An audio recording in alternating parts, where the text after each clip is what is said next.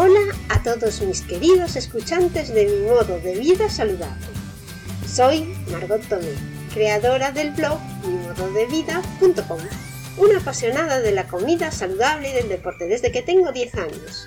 Leo todo, todo lo que cae en mis manos sobre fitness y nutrición. No lo puedo evitar.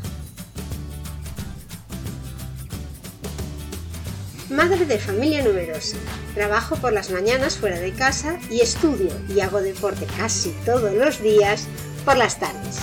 En este podcast voy a contarte cómo consigo que mi familia y yo comamos siempre de forma saludable a pesar de que no me gusta cocinar. Te cuento mis trucos para ahorrar tiempo en las gestiones diarias, cómo cocinar sano para 5 en poco tiempo y cómo hacer ejercicio a diario y algunas de las aplicaciones y herramientas modernas que me facilitan la vida. mimododevida.com antes de empezar el programa de hoy, comentaros que estoy pensando en un lanzamiento de un producto que van a ser unos planificadores de menús semanales, donde compartiré contigo mis planificadores de menús para ayudarte a comer comida real y adelgazar sin darte cuenta. Un plan completo semanal con menús, recetas saludables y actividades dirigidas online que te ayudarán a adelgazar sin darte cuenta y no volver a engordar. Para que estés enterado de cuando lanzo este plan con los planificadores, te aconsejo que te suscribas a la newsletter. Puedes ir a mi blog, mimododevida.com barra landing guion planificadores. Así empezamos con el programa de hoy. Tortilla de patata baja en hidratos de carbono. ¿Echas de menos la tradicional y mítica tortilla de patata? ¿No quieres tomar patatas porque piensas que engorda? Según mi método ya sabes que la patata es un producto natural y se puede comer. Es comida real. Ahora, eh, si quieres hacer una dieta baja en hidratos de carbono, la patata no es lo más recomendable.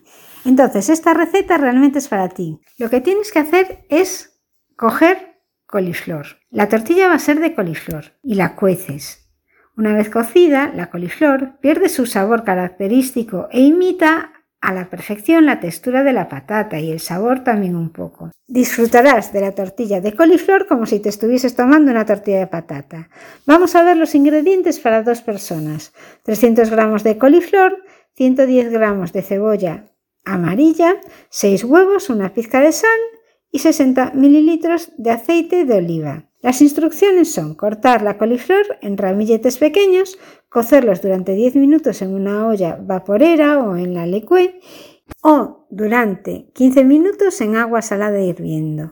Mientras tanto, picas la cebolla. En una sartén antiadherente mediana calientas la mitad del aceite de oliva y añades la cebolla y la rehogas hasta que quede translúcida.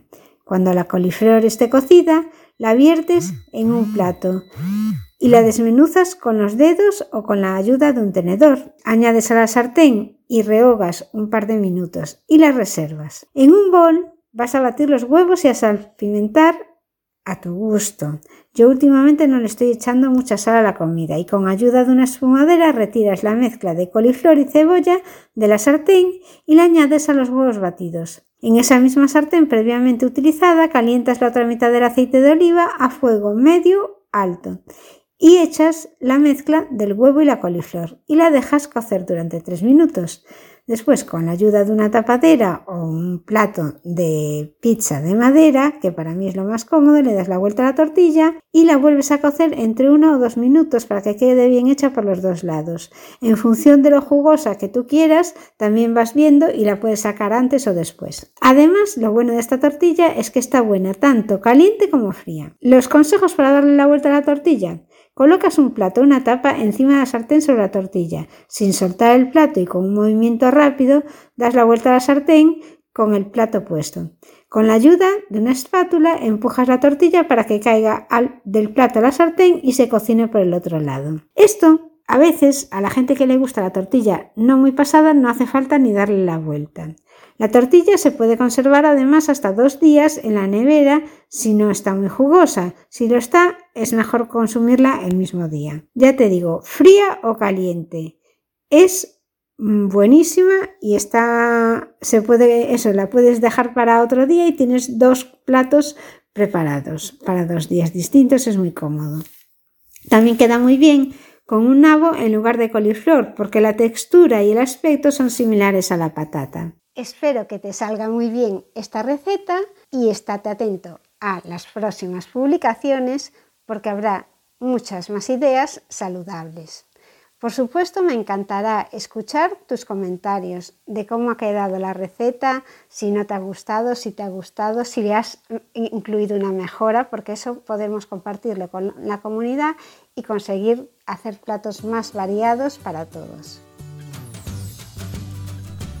Hasta aquí mis consejos para hacer vida saludable en este entorno insaludable. Tengo muchos más. A lo mejor tú tienes alguno que te funciona y quieres dejármelo en los comentarios. Te aseguro que será muy bienvenido, siempre me gusta aprender. Si quieres saber más de cómo yo me las ingenio para comer sano y hacer ejercicio con poco tiempo disponible, te invito a que te suscribas a mi blog, mimododevida.com.